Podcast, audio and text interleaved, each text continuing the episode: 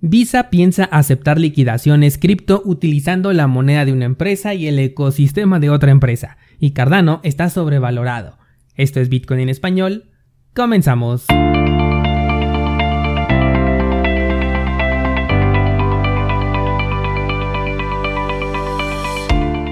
Hola, soy Daniel Vargas y esto es Bitcoin en español, un lugar donde hablamos de la tecnología más revolucionaria desde la invención del Internet. ¿Crees que estoy exagerando? Ponte cómodo y déjame ser tu guía en un camino sin retorno, el camino a la descentralización.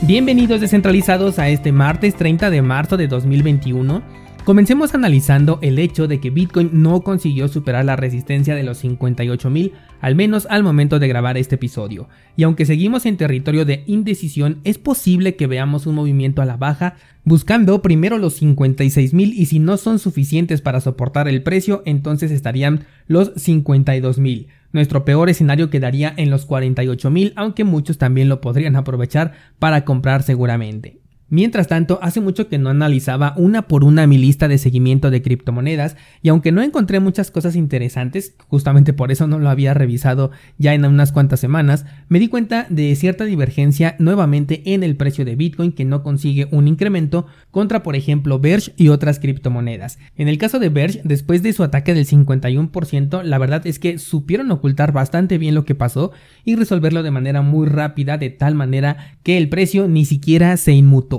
eso o nadie está invirtiendo ahí más que yo y como no vendí pues entonces el precio no se movió. Verge marca un nuevo máximo para el 2021, ojo, no confundir con máximo histórico, y se encamina justamente hacia el objetivo que marcamos dentro de las ideas trading del mes pasado. La verdad es que me sorprendió mucho el que el precio no se haya movido después de ese ataque que sufrieron. Lo comentamos ya hace un par de semanas y fue por eso que me quedé con esta posición porque vi que el precio seguía intacto. Siendo sincero, no creo que vuelva a comprar esta moneda después de venderla, pero en ese momento vi la oportunidad y bueno, pues la estoy aprovechando hasta este momento.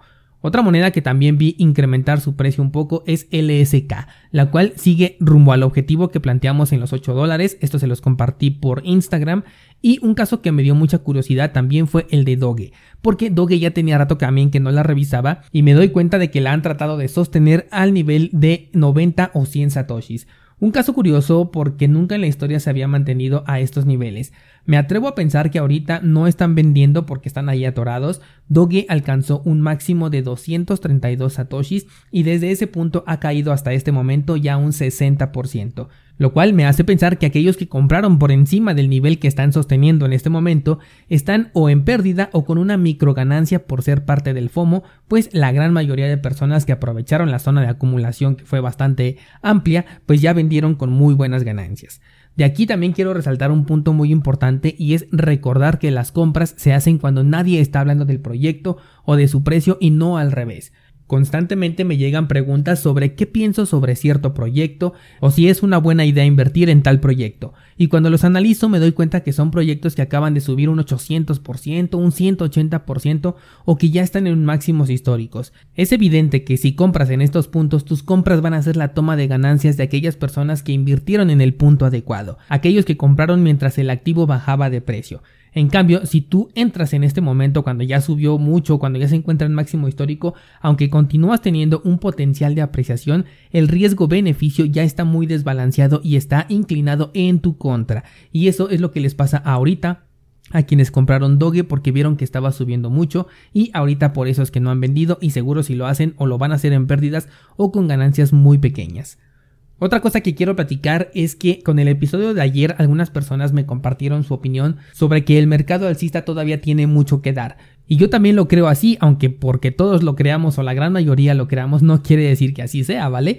El punto del episodio de ayer es que tengas conciencia de esto antes de que suceda, de que llegue el final del movimiento alcista, porque de qué me sirve que te lo cuente cuando el escenario de Bitcoin ya sea el mismo que ahorita tiene Dogecoin, por ejemplo, en donde ya están muchos atorados. Lo que te compartí ayer es para que vayas un paso por delante y definas bien tu estrategia, sobre todo si ya tienes involucrado dinero al que le asignaste un objetivo muy importante. Ayer utilicé el ejemplo de una casa porque vaya que el sector cripto les va a dar esta oportunidad a algunos afortunados. El mercado alcista considera que todavía tiene para seguir creciendo, los fundamentales son fuertes, la economía del diario se está debilitando, las reservas históricas de valor también se encuentran estancadas en este momento y su apreciación no parece ser todavía el fin de un movimiento alcista que sea digna de una recesión económica, así que la flecha está apuntando hacia arriba, el único detalle es que Bitcoin es ciego y hace lo que quiere. Y bueno, pues ya me extendí mucho con esta introducción, así que hablemos de noticias. Visa, uno de los principales proveedores de tarjetas de crédito y débito, va a aceptar liquidación de fondos con USDC para interconectarlo con el dinero fiat. En una alianza con Crypto.com están buscando crear un programa que permita a los usuarios hacer la liquidación de sus criptomonedas utilizando la red de Ethereum, en específico la moneda de Coinbase USDC. El proceso me parece bastante extraño y no sé si no tiene sentido o simplemente no lo comprendí, pero ahí te va. Se supone que los socios, o sea, crypto.com va a poder enviar transacciones con USD a la cartera de Visa para poder ejecutar una liquidación aprovechándose de la tarjeta Visa que ofrece crypto.com, un negocio completamente redondo, o mejor dicho, triangular y ahorita vas a ver por qué. Antes de hablar de lo que no me gusta o no termino de entender, aclaremos que Visa está buscando de nuevo entrar a este sector de las criptomonedas después de haberlo rechazado en el pasado y haberlo criticado. Y es que imagínate descentralizado, que el servicio más grande de transacciones interbancarias que procesa hasta 1700 transacciones por segundo y podría escalarlo todavía a niveles más grandes, está buscando aceptar transacciones de una red que apenas puede con 9 o 17 transacciones por segundo como lo es la red de Ethereum. Esto nos habla de lo inevitable que es el sector cripto que ha orillado a un servicio más eficiente entre comillas como lo es Visa a buscar alianzas con un servicio aparentemente inferior según sus críticas del pasado. ¿Cómo le llamarías a esto descentralizado? ¿Estrategia o desesperación? Ahora sí pasemos a lo que no termino de entender. El beneficio para el usuario será que podrá recibir su dinero en su cuenta bancaria. Y hasta ahí termina el beneficio. Hablaron de otras cosas que quieren implementar, pero eso es todavía más adelante de este proyecto que apenas está en versión piloto, así que no las voy a tomar en cuenta, porque la gran noticia que están comunicando es que van a aceptar liquidaciones con USDC. Fíjate descentralizado, el proceso sería que crypto.com tendría que enviarle USDC a Visa para que la liquidación sea efectuada, entonces el dinero caería ya en la cuenta del usuario final. Bueno, es que esto yo lo hago con Bitso desde 2017 y pasando únicamente por una entidad centralizada o dos si tomo en cuenta también a Visa en lugar de por lo menos cuatro que van a verse involucradas aquí y luego qué clase de empresas, chécate. Primero Crypto.com, aquella que hizo a sus entusiastas comprar una criptomoneda, bueno que les motivó a comprar una criptomoneda para después devaluarla cuando ya tenía congelado el balance de los inversionistas por bastante tiempo, de tal forma que no pudieran venderlos. Luego tenemos a la red de Ethereum, que imagínate la de comisiones que van a tener que pagar los de Crypto.com para enviar esas monedas estables a la cartera de Visa cada vez que un usuario solicite un cambio a dinero fiat y luego la misma moneda de USDC que como bien sabemos es centralizada y le pertenece ni más ni menos que a Coinbase. Finalmente tenemos a Visa, una empresa del sector financiero tradicional completamente apegada a las exigencias de gobiernos y reguladores. Fíjate descentralizado por dónde estás dejando tus datos, no solamente datos personales, sino también financieros, porque al mismo tiempo estás revelando tu balance de todos los tokens ERC20 que tengas en la misma cartera desde que comenzaste a utilizarla, porque todo se queda obviamente registrado en la blockchain. Y como en Ethereum las direcciones de los tokens ERC20 son las mismas, le estás dando la llave de tu privacidad en bandeja de plata. Al utilizar este nuevo servicio, tus datos personales y la cantidad de criptomonedas que tengas en esta cartera van a estar en Coinbase, que con eso ya tienes demasiado que perder, pero por si fuera poco también van a estar en crypto.com y en Visa. Y si esto te parece todavía algo por lo que no te debas de preocupar, el día de ayer se supo del hackeo a uno de los operadores móviles de la India, del cual se robaron más de 3 millones de registros de personas con todos sus datos personales y hasta fotografías de esas que te piden para hacer el registro de Know Your Customer, ya sean una fotografía tuya como persona o de tu identificación personal.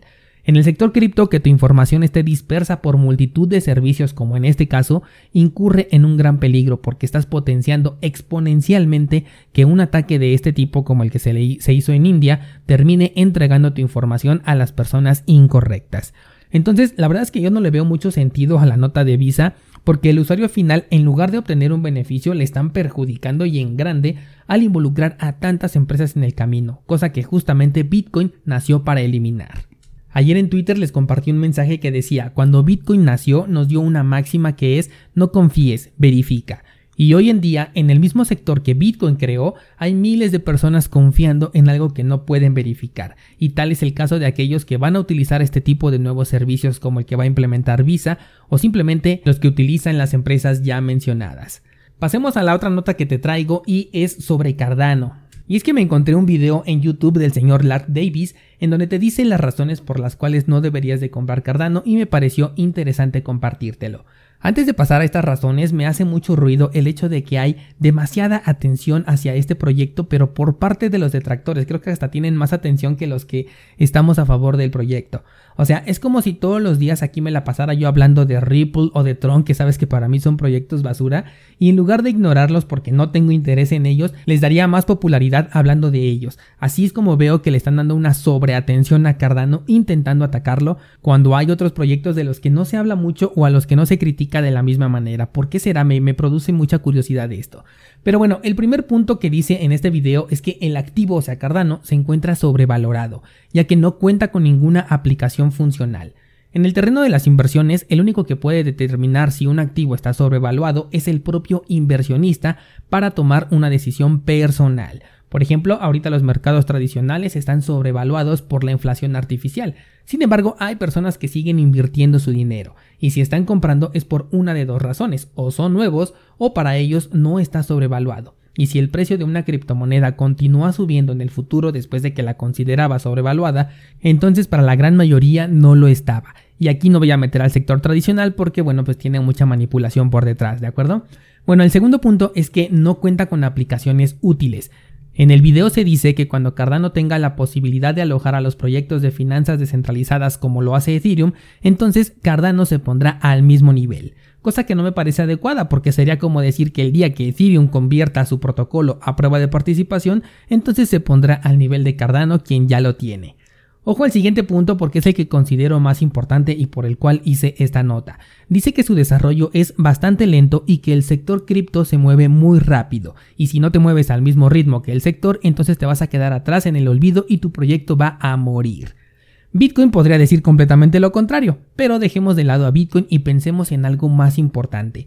Estamos acostumbrándonos a que todo este sector sea tan rápido que consideramos que esa es la normalidad.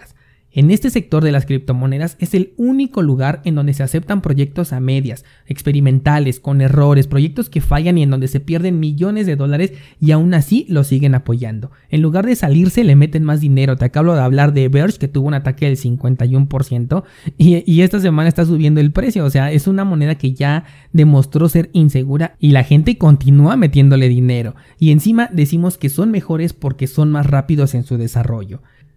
Qué interesante me parece esta ideología en la que un proyecto que no cumple el propósito para el que fue creado y que si tuviera una sola aplicación que se volviera viral mundialmente crashearía al instante y se derrumbaría, que lleva por lo menos cuatro años tratando de resolver un problema y todavía no tiene una fecha estimada para poder resolverlo, sea considerado como superior aún después de todos los errores que tiene y de varios fracasos que ya también tiene en su historia. Y volvemos a la enseñanza que nos dio Bitcoin de hace rato, no confiar sino verificar, porque igual y estamos equivocados, ¿no?